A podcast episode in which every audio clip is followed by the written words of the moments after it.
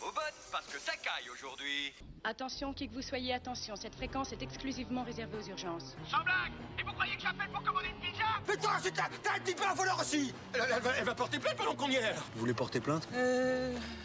Je passe l'éponge. Et après Une fois que t'as dribblé le destin, tu fais quoi? Plan séquence. Alors, ça vous fait peut-être pas tellement plaisir de l'entendre, mais votre mère, elle a un cul qui va très bien. Va mieux que jamais, même. Ça n'est jamais assez. On ne leur fait jamais gagner assez d'argent. Qu'est-ce qu'on devient dans cette histoire? Qu'est-ce que deviennent les salariés? Sur Radio Campus Tour. Je suis ton père. T'es incapable de m'aimer Incapable de m'aimer Petite saloperie de païen communiste T'as vachement intérêt à me dire que t'aimes la Sainte Vierge ou je te moi un coup de pompe, tu m'entends? Alors dis-le que tu l'aimes la Sainte Vierge, dis-le mon guignol Chef négatif, chef Chut Comme c'est joli. Il y a Bambi qui les jeudis soirs. Il y a trois mots qui sont importants pour moi. Inspiration, création, partage. Cinglé Ah, c'est ça Ah, tu me crois givré à mort Les choses entraînent les choses, le bidule crée le bidule, il n'y a pas de hasard. Bonjour, c'est Léa Drucker, vous écoutez Plan Séquence sur Radio Campus. Bonsoir à tous et à toutes. Après Julia Ducournau pour Titane en juillet dernier, pas que Audrey Diwan remporte le Lion d'Or au Festival du film de Venise. L'année 2021 serait-elle enfin l'année des femmes réalisatrices françaises, deux genres différents mais une même radicalité dans la mise en scène alors ça fait plaisir, hein, Céline Sciamma avait ouvert la voie il y, a, quelques années. Elles sont de plus en plus nombreuses à parler, à faire du cinéma, évidemment bah, c'est génial, ça raconte quand même quelque chose euh, du, présent, que l'abnégation, la passion peut faire déplacer des, des montagnes, que c'est possible quand on est femme euh, en France d'avoir, euh, quand on a 40 ans, d'avoir, d'enfin réaliser des films ambitieux et d'être enfin dans la lumière. Alors certes, pas pour tout le monde, et je le conçois, tout est aussi une question de réseau, de poids, de rencontre, de coût du destin, et ça malheureusement tout le monde n'a pas la chance de d'avoir ces paramètres-là.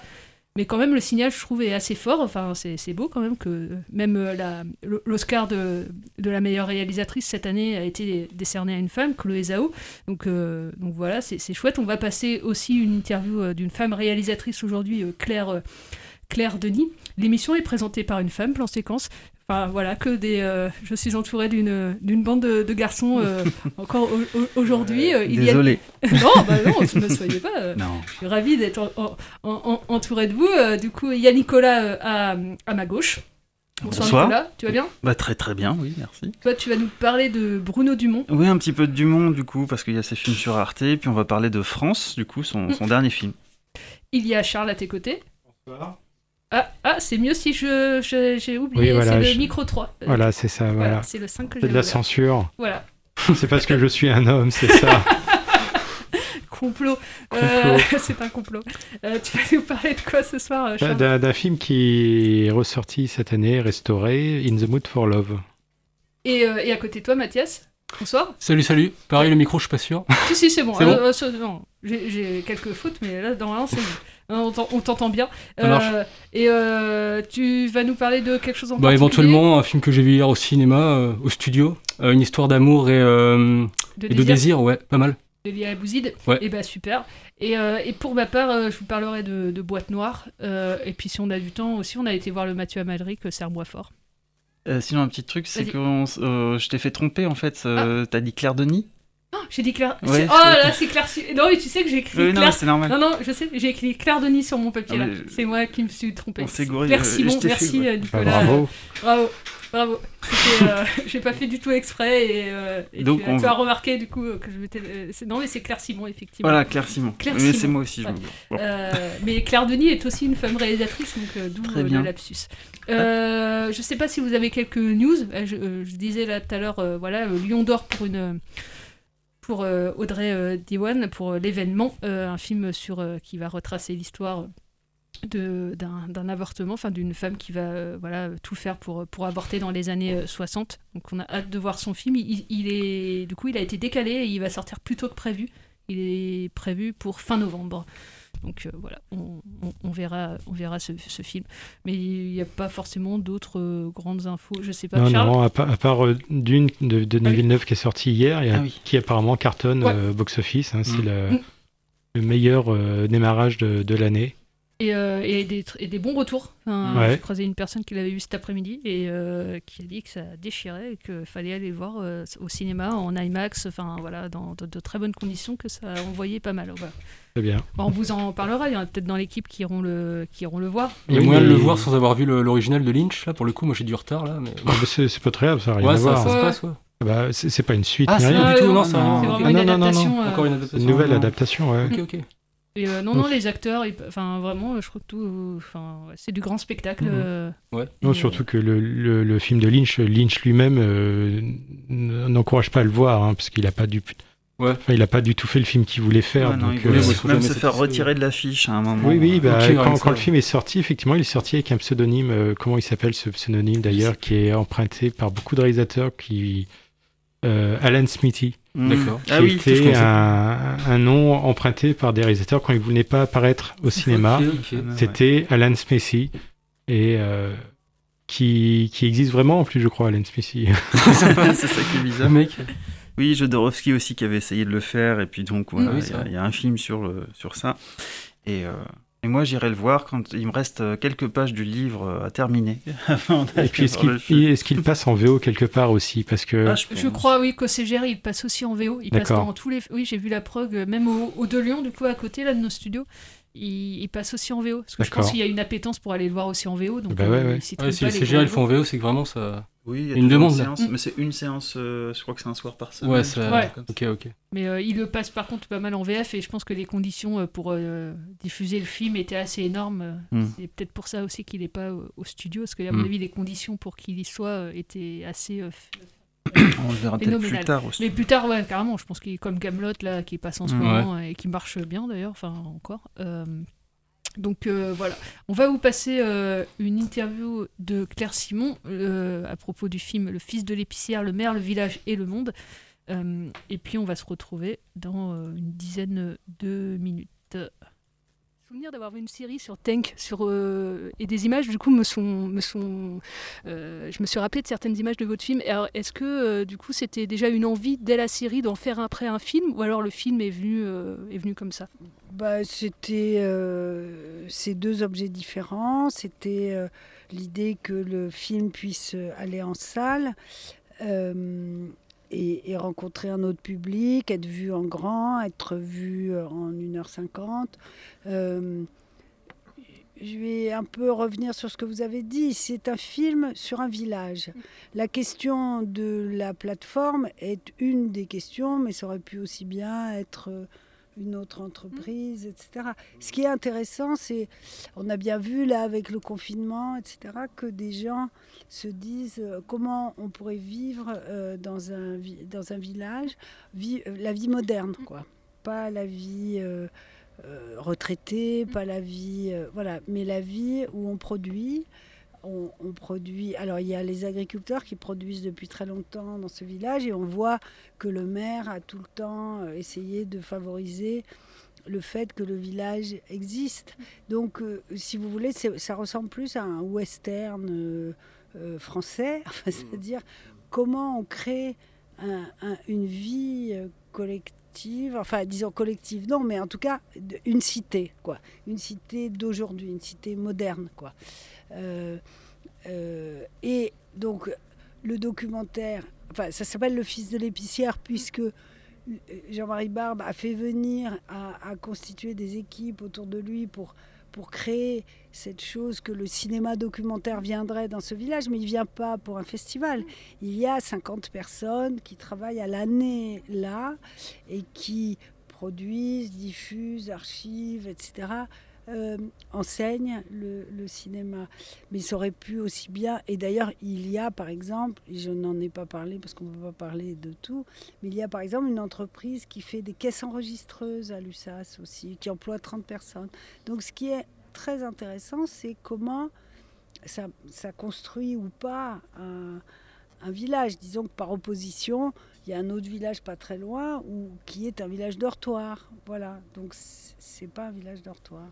Ce que j'ai aussi aimé là dans, votre film, alors c'est pas le, point principal du film, mais il y a quand même une limite en fait à, tout ce sublime projet qui est Tank et votre film le, montre, euh, c'est que les habitants de ce village ne connaissent pas forcément ce cinéma documentaire, donc il y a, toute cette transmission et cette médiation qui sera, je pense, c'est l'un des mots de ces prochaines années, la médiation, à la fois documentaire mais pas que, et euh, parce que ces habitants habitent un village Lussas, il y a un événement tous les mois d'août là-bas, et en fait les habitants, même si c'est gratuit, par exemple, ne viennent pas euh, c'est montré euh, aux projections plein air. Donc euh, comment ce travail-là d'un passionné qui est Jean-Marie Barbe, c'est, enfin, il, met toute sa vie là-dedans, toute sa hargne, et, et, ça, à un moment donné, ça ne fonctionne pas, et il, ne lâche rien, et je trouve ça admirable, en fait. C'est, des beaux personnages. C'est un... très beau très beau et en même temps, si vous voulez, c'est là où on est en plein western, quoi. C'est-à-dire que c'est vraiment une rue et il y a des gens qui la traversent jamais, quoi. Et pourquoi? Par euh, par euh, peur, par jalousie, par et, et par exemple, euh, oui, ça a été une révélation, par exemple pour l'agriculteur quand il a vu la série ou même le film, de comprendre que les problèmes qu'avaient le, les, les gens du documentaire étaient rigoureusement les mêmes que les siens, et que surtout sa parole avait le même poids. Et c'est surtout ça qu'il n'avait pas imaginé, que sa parole euh, était écoutée avec la même attention par euh, ces festivaliers parisiens qui venaient ou que, que celle de Jean-Marie Barbe ou d'un ou d'un réalisateur. Mais il faut dire aussi que ce que j'ai peut-être pas assez pur, enfin si c'est dans le film, mais ce qui est extraordinaire dans ce village, c'est que les gens qui viennent voir des films documentaires ont moins de 30 ans. dans la majorité absolue. C'est-à-dire qu'il y a 80% de gens qui ont moins de 30 ans. Et moi, les habitants du... Non, non, c'est les jeunes qui viennent, oui, ou qui sont... Enfin, il y a... Oui, ou qui viennent pour ça. Donc, et Tank aujourd'hui a quand même réussi moi, je, me suis arrêtée au moment où le village vient visiter le bâtiment, l'imaginaire. Mais euh, les, abonnés ont à 80% moins de 25 ans. C'est une réussite. Hein. Ah ouais, c'est extraordinaire. Donc ça veut dire quand même qu'il y a cette proposition fait que les, ce rêve de Jean-Marie Barbe, les jeunes gens le rentrent dedans hein, en se disant c'est un cinéma pour nous. Moi, c'est ce que je comprends, en tout cas. C'est un cinéma pour nous, c'est un cinéma qui nous parle, dont on peut s'emparer, peut-être dont on, pourrait faire des films, mais en tout cas, c'est un cinéma qui ne nous rejette pas sur le plan social, sur le plan. C'est un cinéma qui est comme les pionniers, on a la liberté d'inventer ce qu'on veut dedans. Donc ça, c'est quand même quelque chose d'hyper euh, important, quoi. Enfin, je trouve parce que moi, quand je fais les tours des salles ou des festivals, je vois plus des têtes blanches que des jeunes gens. Donc euh, moi je me souviens quand j'ai présenté la série à l'USAS, je voulais aller voir des films, je faisais la queue et, c'était difficile de rentrer, tout était blindé, il n'y avait pas encore eu le pass sanitaire et en tout cas tous les, je, riais, parce qu'ils ne parlaient que de leurs grands-parents. Et, donc je me disais, ben oui, c'est que des gens euh, hyper jeunes, quoi. Euh, c'est extrêmement. Bon, c'est pas la masse, euh, c'est pas des, supporters du foot, ou etc. Mais c'est quand même un signe formidable, ça. Que... Ça, ça, répond à un, besoin, de la population, peut-être. Ben, c'est surtout que des jeunes gens rentrent dans le rêve de ceux qui ont établi le documentaire à l'USAS. C'est comme euh, s'il y avait beaucoup de jeunes gens qui s'installaient en agriculture. En agriculture, ça voudrait dire qu'ils rentrent dans ce rêve, quoi. Et moi, c'est, ça que je trouve très intéressant, enfin très remarquable.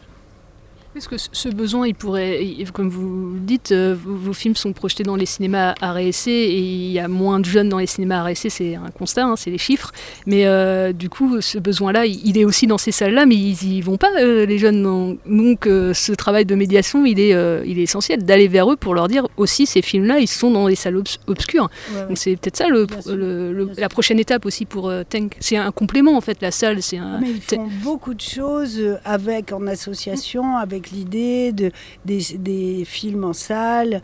Il y a ce label là, Oh My Doc, il y a, euh, qui, est, euh, qui accompagne les films qui sortent en salle, les films qui n'ont pas eu assez de d'exposition en salle. Il y a un truc qui s'appelle Tank chez l'habitant où ils s'organisent, ils font des, festivals où ils discutent du film et tout.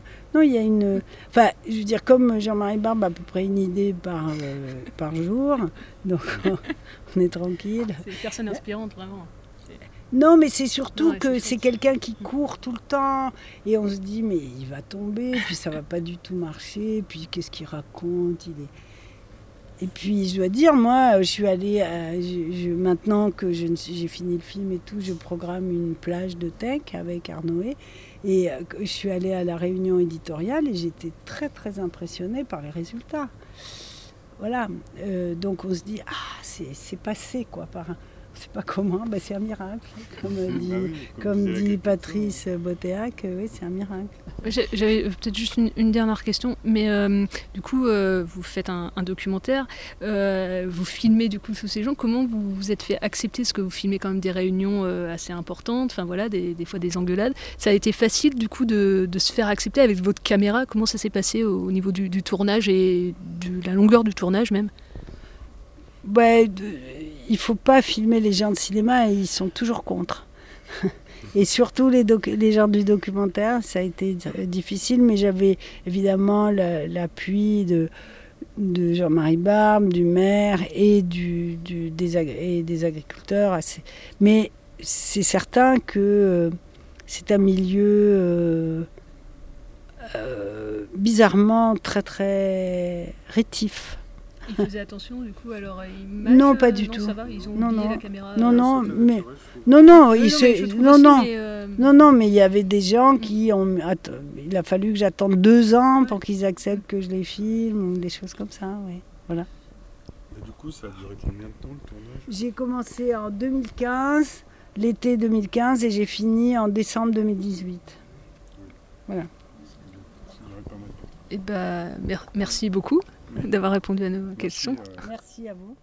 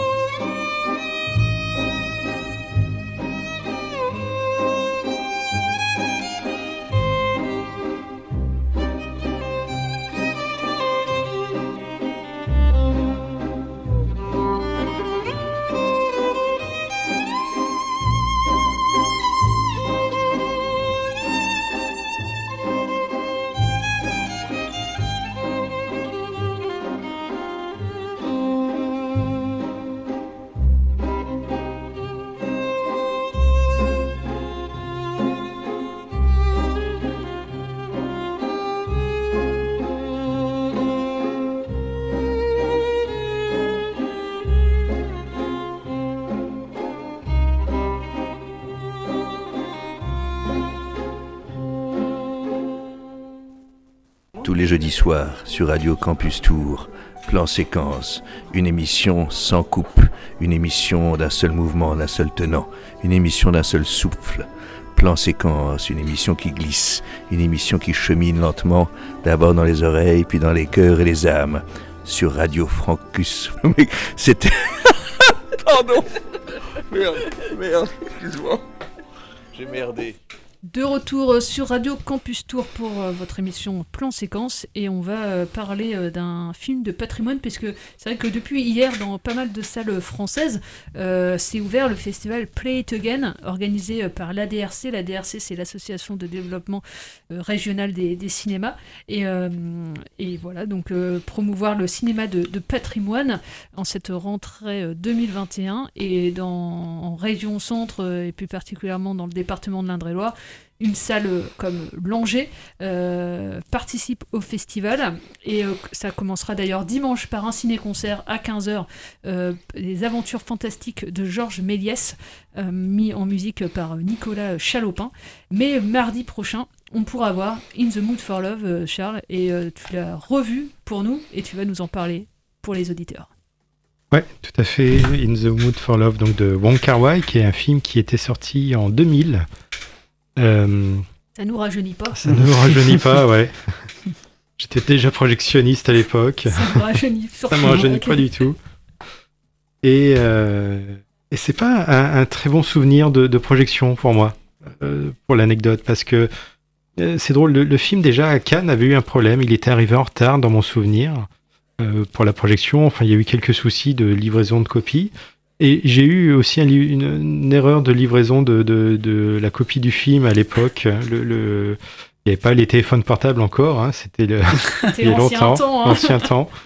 Et euh, T'as reçu un donc le- le- télégramme pour te prévenir, ça, que- voilà. Le, le, le, le transporteur n'avait pas trouvé le cinéma. Il était reparti avec et impossible de le joindre. Donc on a eu le film une heure euh, après euh, qu'on était censé le diffuser. Euh, donc les gens ont attendu hein, quand même, ils l'ont vu. les gens étaient patients à l'époque aussi Mais j'ai- été très stressé pendant toute la, la, la, la projection. Euh, que le film étant, une histoire étant racontée de manière assez particulière, j'avais peur de m'être trompé dans l'ordre des bobines à l'époque. Et enfin, c'était tout un bordel. Et j'ai regardé le film et à chaque fois, moi, je comprenais rien des passages. Je me disais, putain, j'ai dû me tromper de bobine. C'est rempli de flashbacks. C'est ça, il y a des moments. Euh, n'est pas sûr. Et bref, euh, donc je l'ai revu, je l'ai revu dans de bonnes conditions, euh, pas stressé. euh, et, et avec beaucoup de plaisir, euh, parce que je l'avais vraiment pas revu, je crois, depuis quasiment l'époque. hein. J'ai dû le revoir une fois après en DVD, deux, trois ans après, mais c'est tout. Donc Wong Kar Wai, qui euh, est un réalisateur euh, hongkongais, et qui, euh, c'est son... C'est pas son premier gros succès. Euh, il avait réalisé quelques films avant et il avait été euh, euh, repéré au milieu des années 90 avec Chuckin Express, ça. qui, euh, qui était un film assez sympa. J'ai un, un Ouais, bon souvenir de celui-ci. Euh, et un peu moins des, des autres films qu'il a fait. Euh, il a réalisé aussi Les, Les Anges Déchus. Ah, J'avais adoré quand j'étais ado. Alors à l'époque, c'était- j'aimais beaucoup Ouais. et je crois que ça n'a pas super bien vieilli. euh. Il y a des effets dedans qui, un peu, qui ont un peu vieilli, puis on sent qu'il veut faire du John Woo euh, à sa, un peu à sa sauce. Exactement, ouais. Et euh, il y a aussi un morceau de musique dedans que j'avais vu, en fait, qui a été repris. C'est un peu un repompage de. de, de Com- euh, comment c'est? Coma Karma, je crois. De... Enfin voilà, il y a un petit peu un morceau qui passe en boucle. On en parle souvent de ça aussi. un morceau qui passe en boucle et qui est un peu euh, le repompage d'un morceau existant. D'accord. Mais bon. Mais sinon, ouais, les scènes de flingue étaient assez cool. Il y avait des choses intéressantes, ouais. Et euh, il avait fait aussi Les Cendres du Temps, The Grand Master aussi dernièrement. Euh, voilà, donc au, au casting aussi, on retrouve Tony Leung, qui est euh, un acteur qui avait déjà joué dans plusieurs films de, de, de Wong Kar Wai. Oui, Wong Kar Wai avait aussi réalisé Happy Together, Oui. une histoire euh, avec deux personnages homosexuels, et il avait eu à l'époque le prix de la mise en scène à Cannes. Euh, donc Tony Leung qui avait joué justement dans Happy Together, euh, qui a joué aussi dans Hero de Zhang Yimou et aussi Infernal Affair que Martin Scorsese après avait euh, on avait fait le remake avec euh, comment il s'appelait déjà euh, Il y avait Matt Damon et puis. Matt Damon et euh, Et puis DiCaprio voilà ouais mais je me souviens plus du titre du film Ah mince, c'est honte. Euh, Super connu. Les Infiltrés. les infiltrés voilà bravo Quiz. Euh, au casting aussi, donc, on retrouve Maggie Chung, qui, elle aussi, euh, on- elle, a joué, elle avait déjà joué plusieurs fois pour, euh, pour Wong Kar Wai, et aussi, aussi on l'avait vu dans des films d'Olivier Assayas, parce qu'ils ont été en, en couple aussi à une, une époque. de ça. Ouais. C'est ça, hein Ouais, Clio aussi. Film de vampire.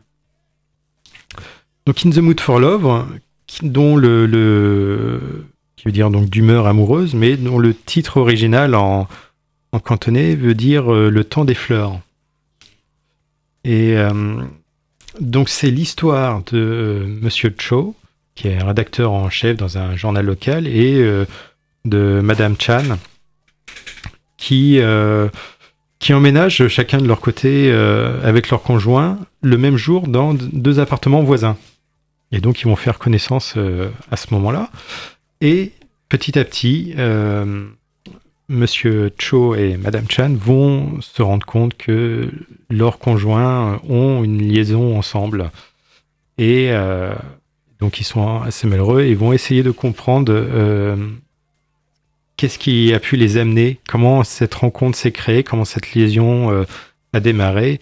Et ils vont jouer un peu la, comédie de temps en temps, voilà, en essayant de- de- d'essayer de, comprendre ce qui, ce qui s'est passé.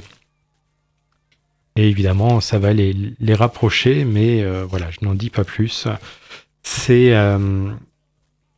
un film qui est vraiment, vraiment très, très intéressant. On a entendu la, la musique juste avant, euh, le, le thème très, très connu, hein, qui avait euh, passé partout. hein. À l'époque, tout le monde écoutait ce thème parce que tout le monde avait flashé sur, euh, sur cette musique qui a été composée par Shigeru Umebayashi, un japonais, qui n'a pas composé cette musique pour In the Mood for Love. En fait, cette musique vient d'un autre film, déjà, Ah, qui s'appelle euh, Yumeji, euh, qui est un film de Senjun Suzuki, qui est un réalisateur euh, japonais que j'adore. Et c'est un film qu'il a fait en 91.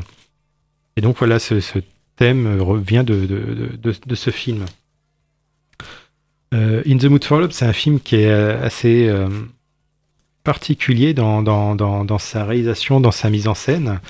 Ils ont tourné pendant un an en essayant des choses au fur et à mesure. C'est-à-dire qu'il n'y avait pas de scénario écrit vraiment à la base. Euh, il y a eu un scénario de, base et petit à petit, euh, Wong Kar Wai a supprimé euh, des, scènes de scénario. Au début, ça devait parler de nourriture. En fait, comment la nourriture et la façon de préparer cette nourriture peut euh, jouer sur le, les, relations entre les gens. Entre autres, on a quelques-uns de ces éléments qui restent dans le film d'ailleurs. Il y a un moment où la, Madame Chan, dont le mari euh, va régulièrement travailler au Japon, ramène euh, des choses de là-bas et dont l'autocuiseur qui, pour préparer le riz, qui est une grande nouveauté. Le film se passe en 62. Mm. Donc c'est la révolution de l'autocuiseur pour le, le riz. Et, euh, et donc voilà, ça devait être un élément très important dans le scénario. Et effectivement, là, on le voit.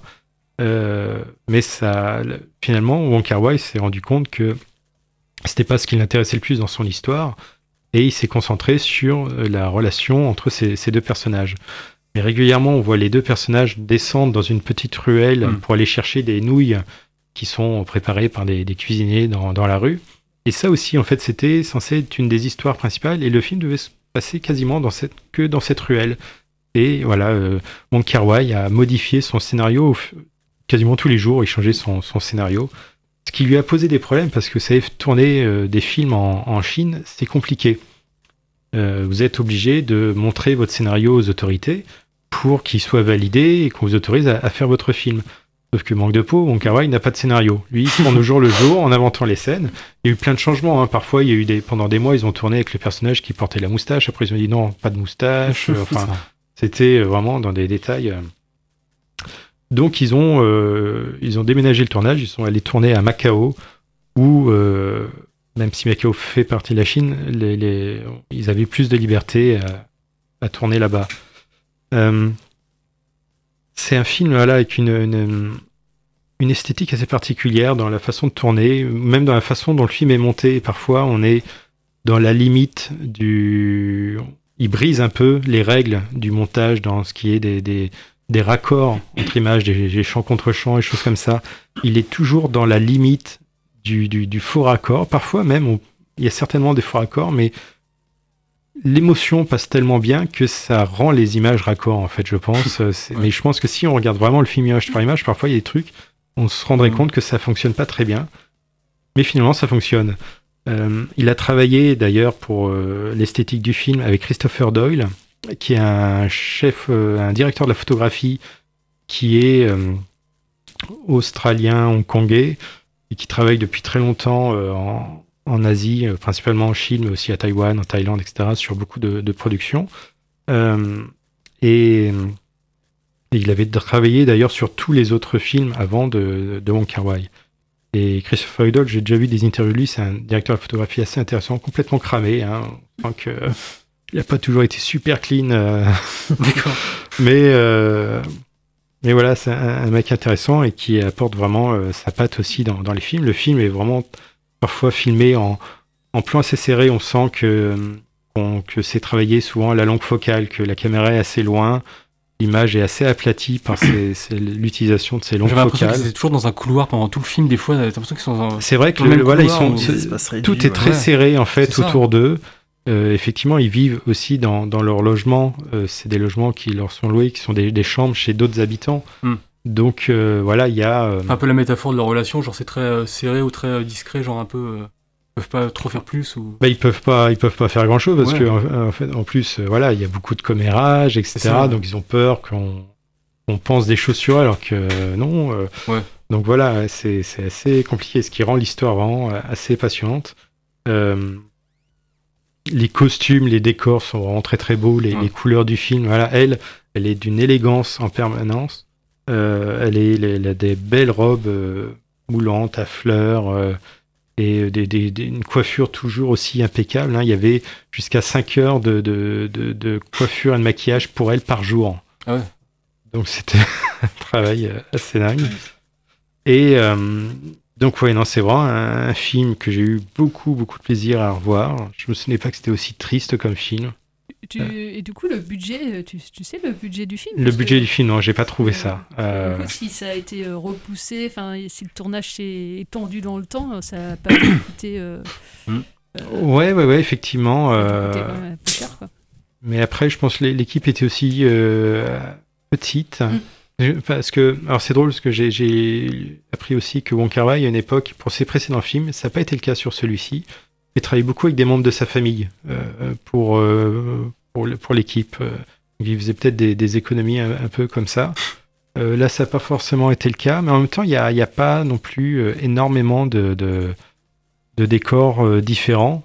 Donc, ah oui, et en plus, je crois qu'il a tourné le film à l'envers. Enfin, il est parti de la fin, sans connaître la fin lui-même, mais il est parti des dernières scènes qu'il avait imaginées pour aller petit à petit vers le début. Et il a, il voulait perturber les acteurs en fait en, en jouant comme ça, sans leur dire exactement ce qu'il allait faire des, scènes. Donc ça a été un tournage assez dur hein, pour les comédiens parce que vu que le scénario était écrit au jour le jour et que lui s'imaginait des trucs, il, il anticipait des scènes, etc. et que les comédiens en fait ne connaissaient pas toujours euh, exactement l'histoire du film. Donc euh, donc c'était compliqué parce qu'ils savaient pas en fait exactement pourquoi Oui. ils tournaient ces scènes-là parfois. Et lui ne leur disait rien. Ouais, dans quelle direction va aller son, leur personnage Voilà, exactement. Qu'est-ce qui va se passer? Pourquoi ils tournent ça? Qu'est-ce que ça va influencer? Et est-ce que ça va être gardé ou pas finalement? Donc ça a été un, un tournage très très dur euh, pendant un an pour les, pour les comédiens. Mais le résultat est là. Aussi, Euh, te- vous- il a dû ressortir en plus, je, pense, en Blu-ray et en. Pas encore, hein, j'ai Ah, cherché, non, non. Une, version qui était Il, sortie. il me semble pas, hein, j'ai regardé, Bah, mais alors, non. euh, Allez Angers euh, Mardi. soir ouais. à 20h30. Euh, Carrément. Voilà. Et Bah, il a eu beaucoup de, de- de prix à Cannes en sortant. Euh, Tony Leung a eu le prix d'interprétation masculine et euh, euh, Wong Kar-wai avait eu le prix euh, de la commission technique Hmm. pour la, la réalisation de son film. Eh ben super, euh, super film, Ouais. en passage aussi. Euh, on va peut-être faire une toute petite coupure musicale, et puis euh, je vais pas passer la chanson en, en- en entier de, Christophe euh, dans la BO de Jeanne de, Bruno Dumont, parce qu'elle est un peu longue, mais je la mettrai en fond. Et vu qu'on s'écoute juste, en plus, très regretté, euh, Christophe sur l'antenne de Campus Tour.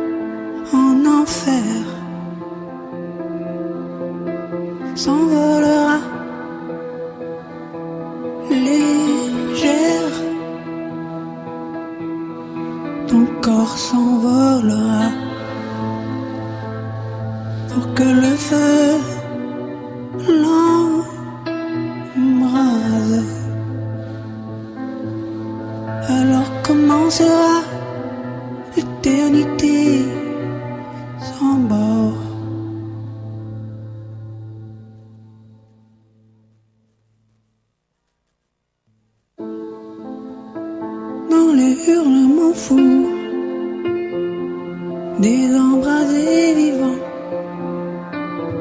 dans les hurlements fous des écorchés vivants dans les folles clameurs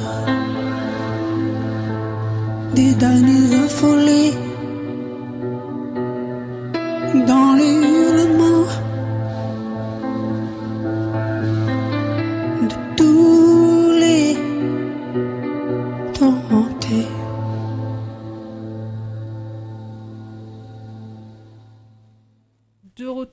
sur Radio Campus Tour, le 99.5 FM. Vous avez pu entendre une partie de la BO de Jeanne, euh, une enfance de Jeanne d'Arc, euh, réalisée par Bruno Dumont en 2019, il y a deux ans. Euh, il a réalisé un autre film très récemment, France, et puis tous ces films sont, en ce moment, quasi tous ces films sont sur le site d'Arte. Sauf France, puisqu'il est sorti, euh, Nicolas. Il y a Exactement, oui. Alors sur Arte, euh, là, de- depuis peu, il y a les cinq premiers films de, Bruno Dumont.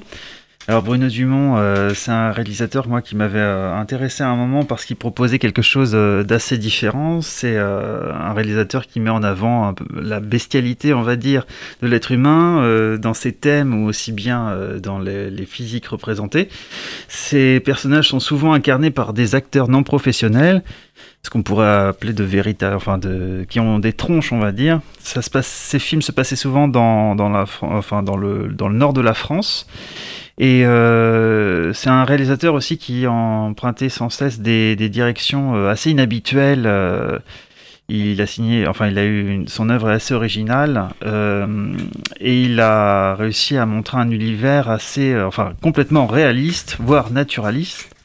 Euh, voilà, où rien n'était euh, épargné, euh, on va dire, de, de, de la laideur de certaines situations ou de certains, euh, certains personnages même, des fois.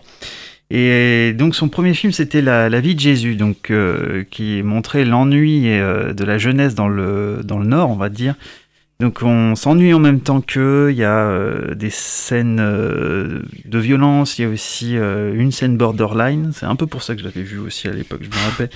Et euh, voilà, ça c'était euh, son premier film, donc avec des, des, gens qui, qui ont des accents qu'on ne comprend pas toujours tout ce qu'ils disent, c'est pas forcément sous-titré, et ça fait partie donc d'un... Voilà, c'est un regard quasi euh, documentaire sur, sur cette jeunesse-là.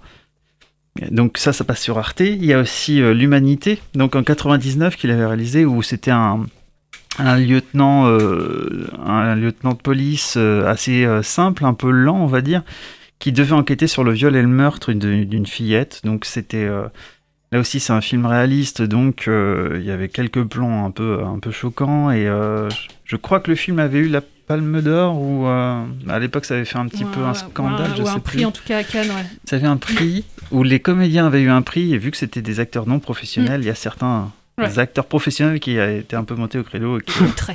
Je me rappelle de Deneuve qui avait fait une déclaration, et puis voilà, qui était pas contente du tout. Son troisième film qui passe aussi sur Arte, c'est euh, 29 Palms, donc euh, un film que je n'ai jamais cerné. C'est euh, l'histoire d'un photographe et de, sa, et de sa femme qui euh, sont à Los Angeles et qui errent dans le désert dans le but de décor pour peut-être un magazine. ou peut-être euh, un film pornographique, on ne sait pas trop. Ouais, je l'ai pas vu euh, celui-là. Et euh, une fin super trash aussi, je, je n'en dis pas plus, mais euh, méfiez-vous quand même.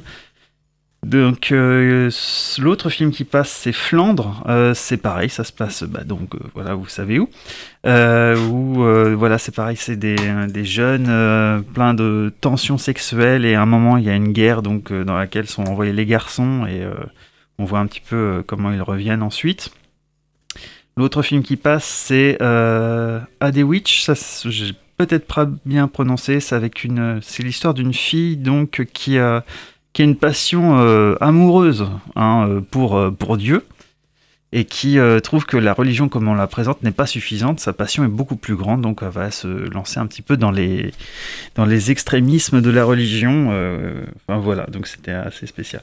Donc ça, c'est les cinq films qui passent sur Arte. C'est ces cinq premiers films, on va dire, du coup, avec un regard assez naturaliste et toujours des, des sujets assez différents. Le film qui m'a le plus plu de lui, c'est celui qu'il avait fait euh, juste après, qui s'appelait Hors Satan. Film d'un une sorte d'exorciste vagabond euh, qui vient de nulle part, qui, qui est dans la, la campagne et qui euh, chasse le mal d'un d'un village.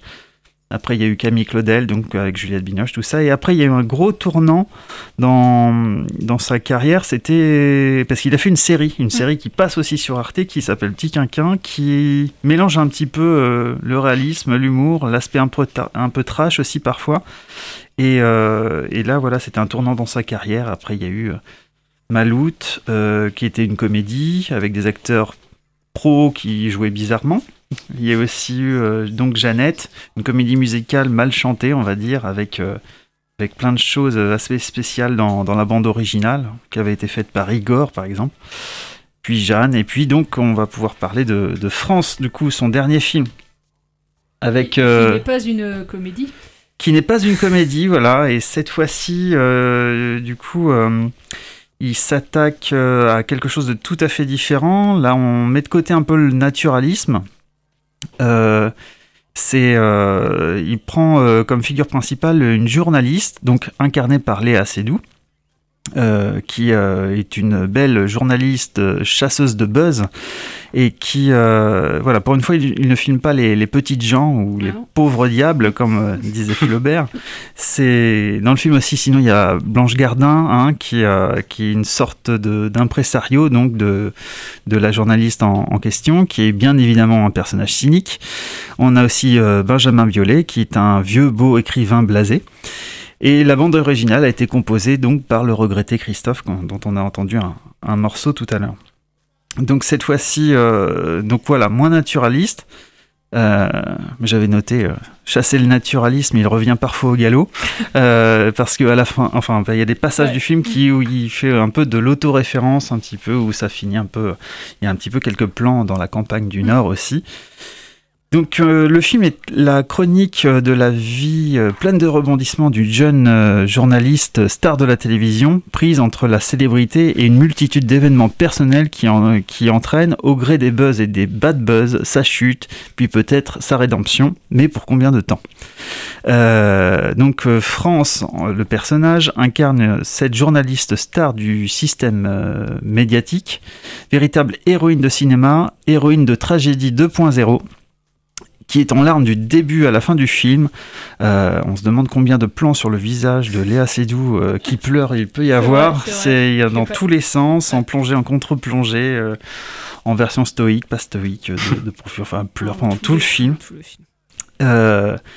Alors on voit comment les reportages sont mis en scène, du coup, dans le film, euh, sans aucune empathie et dans l'unique but de, de, mettre, de se mettre en avant pour attirer le buzz, le like, le tweet. hein. Et euh, donc c'est ici euh, Bruno Dumont, son thème, on voit que c'est euh, le culte de la célébrité surtout. Alors ça- il y en a, on a beaucoup dit que ça dénonçait les médias, mais pour moi ça dénonce plus, voilà, le por- enfin ça montre un portrait d'une époque où les gens sont hyper connectés et un peu paumés. Et très centré sur, sur eux-mêmes au, au final. Voilà, c'est ça. Et euh, donc le film est souvent inconfortable, parfois un peu bourrin, comme je, je- comme je pensais. C'était, euh, il sonde un peu l'empathie du, du spectateur euh, au gré de l'évolution entre guillemets du personnage. Et euh, il y a des passages assez gênants, je- on ne sait pas si c'est voulu ou pas. Mm. Des, des, c'est parfois. Il y a pas mal de longueur. C'est aussi rempli de plans intéressants. Il y a beaucoup, beaucoup, beaucoup de larmes, comme j'ai dit tout à l'heure.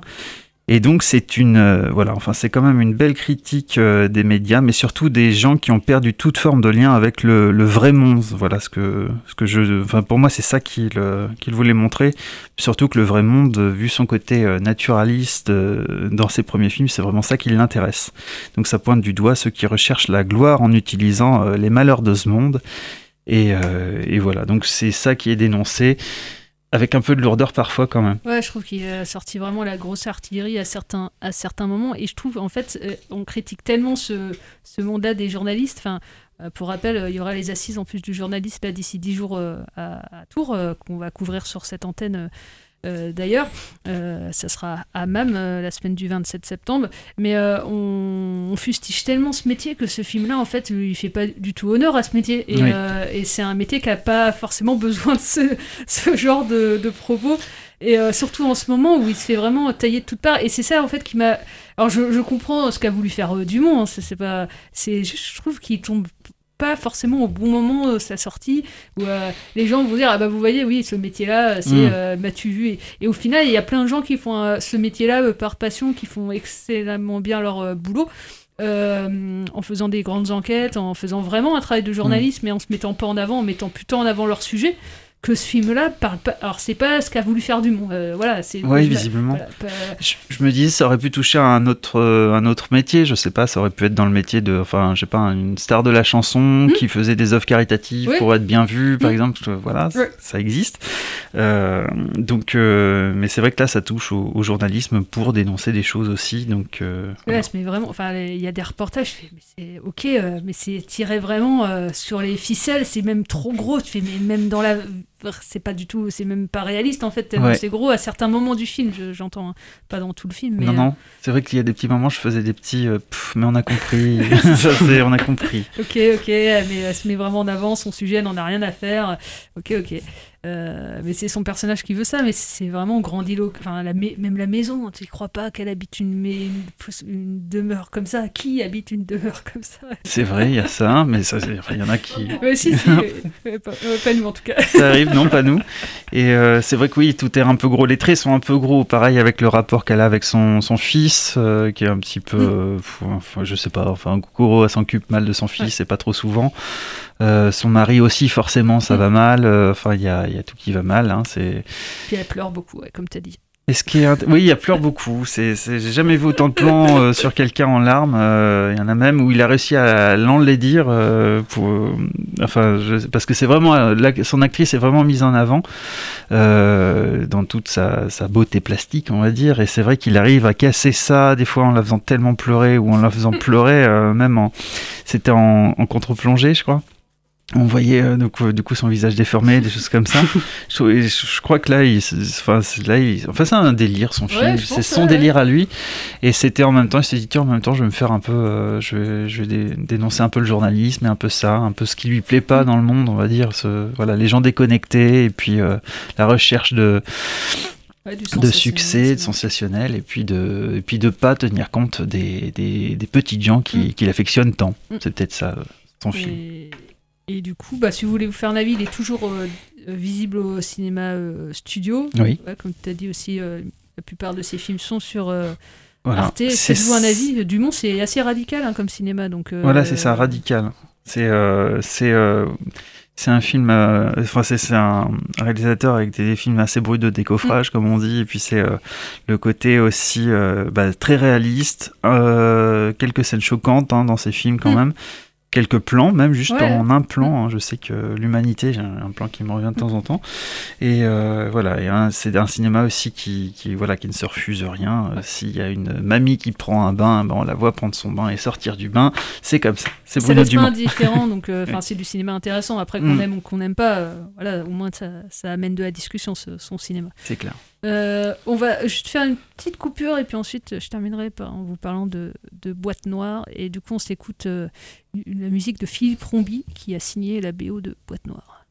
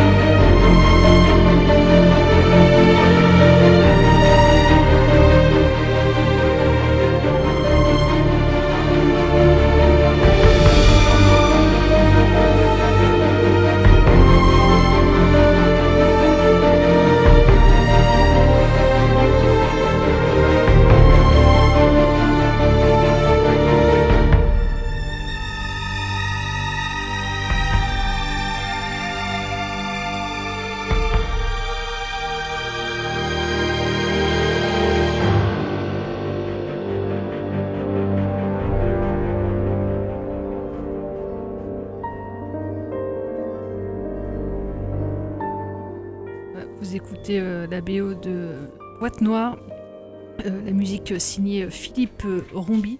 Le film Boîte Noire est signé Yann Gosselin. Yann Gosselin, en quelques films, il s'impose vraiment comme un maître du thriller à la, française. Il, il avait signé il y a quelques années Un homme idéal, Burnout, et là Boîte Noire, sans doute, en tout cas à ce jour, le film, son film le plus, le plus abouti, le plus maîtrisé. Boîte Noire, c'est l'histoire de Mathieu Vasseur, qui a le même nom euh, de personnage que dans Un homme idéal, et c'est le même réalisateur qui va camper aussi ce personnage, c'est Pierre Ninet. C'est un acousticien au bureau d'enquête et analyse. Euh, son métier, c'est écouter et faire des analyses des, boîtes noires des avions euh, qui ont été recueillis lors, de crashs aériens. Et ensuite, il écrit des, rapports qui serviront euh, soit à améliorer, à faire condamner aussi les constructeurs, à modifier les paramètres des postes de, pilotage. Il faut donc avoir une excellente oreille. Et Mathieu, à défaut d'être devenu un, pilote de, ligne, est devenu donc spécialiste du son. Alors, le début du film, c'est un crash aérien entre Dubaï et Paris. Mathieu va être rapidement mis sur l'enquête et à partir de là, vous en dévoile pas plus parce que c'est une enquête policière. Donc, euh, voilà. Euh, le film va suivre vraiment le personnage de Mathieu quasiment de chaque plan. On va être rarement en avance par rapport à lui. On voilà, on va tomber nous aussi un peu dans une certaine, certaine paranoïa aussi. On va, on, va être vraiment dans, sa tête. Et c'est un film aussi euh, assez psychologique. On va rentrer vraiment dans la tête de, ce personnage. Et, et le film, voilà, on croit savoir une vérité, mais en fait, on- le scénario ouvre une nouvelle brèche. euh, on ne sait pas qui croire vraiment. Est-ce que euh, ce son là qu'on entend dans la boîte noire, est-ce que c'est euh, on peut s'y fier aussi? Enfin, est-ce que c'est- les preuves là euh, matérielles que que le personnage de, Mathieu va avoir, est-ce que ça va suffire à faire éclater la vérité? Enfin, tout ça, ça va se ça se construit, ça se déconstruit. Le scénario est assez malin pour ça. Il y a, plusieurs enjeux dans le film. Il y a à la fois bah, chercher la vérité, qu'est-ce qui s'est vraiment passé dans, cette, dans cet avion, puisqu'il n'y a eu aucun survivant, donc à part les boîtes noires et les débris. Il n'y a rien d'autre, quoi. Euh, savoir aussi qui a fait quoi, au profit de qui. Enfin, il y a tous ces enjeux un peu économiques. Il y a aussi un enjeu euh, assez euh, aussi technologique parce qu'il y a le futur de l'aéronautique là-dedans qui voilà on parle de comment va être le cockpit de demain de quelle manière le passager va être conduit à travers la planète Ah, au final tout ça, ça nous dépasse un peu en tant que spectateur a, il y a beaucoup c'est un peu compliqué à saisir tous ces termes techniques et au final le film je trouve qu'il emploie les jargons techniques mais il nous perd jamais euh, il nous happe vraiment par son sujet son montage euh, l'interprétation de, ses acteurs et il nous saisit constamment il nous laisse jamais sur le côté et euh, c'est vraiment un film avec une tension permanente. Le film il nous captive aussi grâce au son. Il est signé Nicolas Bouvet et, euh, et c'est important, je trouve, à souligner, c'est aussi, il a co-signé le scénario, euh, le, monteur du, son. Euh, donc c'est assez, voilà, c'est pas tout, tout le temps, c'est pas toujours que c'est le cas, parce que le son a, été, a pris une place de marque dès le début, dès le scénario, et il y avait une envie de faire un film autour du son et que cette thématique soit au premier plan. Et, je trouve que ça marche. Euh, le son est vraiment utilisé comme une, euh, bah, comme une arme pour le personnage. Le personnage de, Mathieu, là, incarné par Pierre Ninet, euh, le, son, c'est à la fois son outil de travail, mais ça peut être aussi une faiblesse pour lui, pour de multiples raisons. Vous verrez en voyant le film. On sent vraiment un travail de recherche, une précision dans les détails. Il a été voir, euh, il a rencontré des gens du BEA, euh, des directeurs en tout genre. Le film euh, vraiment est, très réaliste et, en même temps flirte avec la, folie du personnage par moment. Euh, Il y a aussi la thématique de, ce jeune couple incarné par Mathieu et, Noémie dans le film qui, se, ont tous les deux des ambitions professionnelles dans l'aéronautique de, façon assez deux, visions assez différentes mais néanmoins des, ambi- des ambitions. Euh, pour résumer, euh, voilà, un thriller assez haletant avec un personnage à la limite de la paranoïa, dans le spectateur rempli de doutes, euh, comme le personnage. Alors pour les acteurs, j'ai dit Pierre Ninet dans le rôle de Mathieu Vasseur. Alors Pierre Ninet, il est assez flippant, parfois touchant, parfois, parfois très limite, mais vraiment, on s'attache vraiment au personnage. Il n'est pas du tout drôle. hein. Alors Pierre Ninet, euh, je trouve vraiment, c'est l'un des meilleurs acteurs de sa génération. Il va faire une carrière, euh, déjà sa carrière est juste dingue. Euh, Enfin, dernièrement au SS 117, mais il a déjà, voilà, Yves Saint Laurent, euh, Five. Enfin, il joue aussi bien dans des comédies que dans des rôles dramatiques. Voilà, c'est, ça va être un, c'est Jean-Paul Belmondo, Pierre Ninet. hein. Enfin, il y y en a très peu de sa génération. Enfin, je pense à François Civil aussi, mais de sa trempe là, à 30 ans, enfin il a 30, 31, 32 ans, Pierre Ninet. Ouais, j'ai entendu parler de. Enfin, il disait il y a pas longtemps, je sais plus qui disait ça, c'était un comédien aussi qui disait qu'on entendait beaucoup parler de lui déjà dès le cours Florent. En fait, Ouais. pendant, pendant qu'il commençait à percer un tout petit peu, euh, on parlait déjà beaucoup de lui. Tout le monde disait que justement ça allait être la relève. euh, Voilà, un Ouais, acteur il, à suivre. a, il a commencé très tôt à la comédie française, il y est toujours d'ailleurs. Enfin, il, a- il a- voilà, il, il cite, euh, il, il joue les grands textes Mm. et en même temps, il, il joue à la fois dans des thrillers. parce que ce film-là marche, commence très bien, donc je pense qu'il va y avoir un très bon bouche à oreille autour du film. Ça va cartonner vraiment. Et, euh, et voilà, c'est chouette d'avoir un acteur euh, est, enfin, qui est sympathique, quoi. Il se la pète. enfin, voilà. J'avoue que j'étais pas du tout fan, mais là, euh, du coup, tu le vends bien. J'avoue que, bon, à la limite, je retourne ma veste, je vais peut-être aller le voir, mais euh, moi, j'avoue que c'est pas du tout ma cam, mais après, bon, euh, je, je reconnais qu'il a sûrement du talent, je suis pas dans le cinéma, mais il fait l'unanimité, ouais, c'est clair.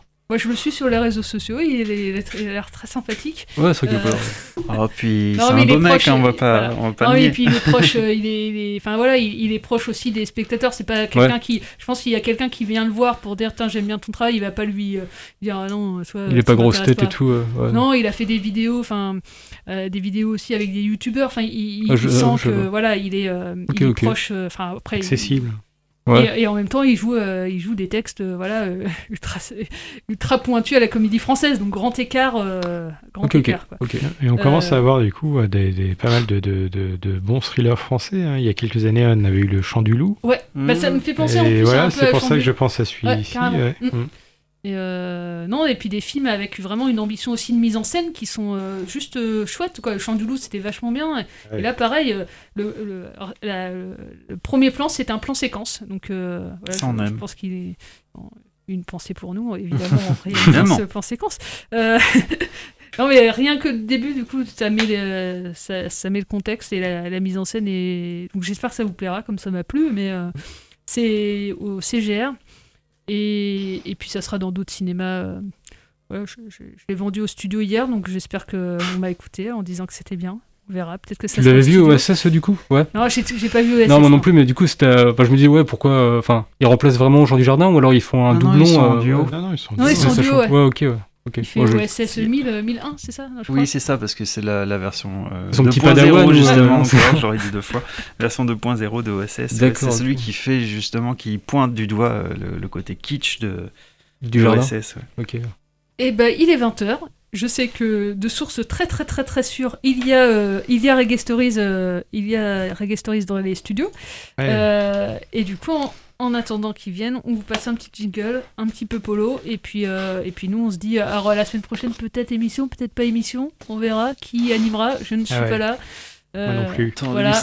Bon, Ah, qui animera, voilà, euh, ne vous bagarrez pas, sinon on se retrouve dans 15 jours sur l'antenne de campus euh, pour une émission de cinéma. Allez, ciao, bonne soirée. Salut. Salut. Le plan c'est quoi Ben plan séquence. Bah c'est pas un jeu de mots extraordinaire, mais j'ai essayé de trouver un truc un peu drôle pour annoncer cette émission plan séquence qui euh, émet à partir et pour Radio Campus Tour. Et vous êtes évidemment nombreux à écouter ce plan c'est quoi? Plan séquence. Voilà, c'était de l'humour de première main.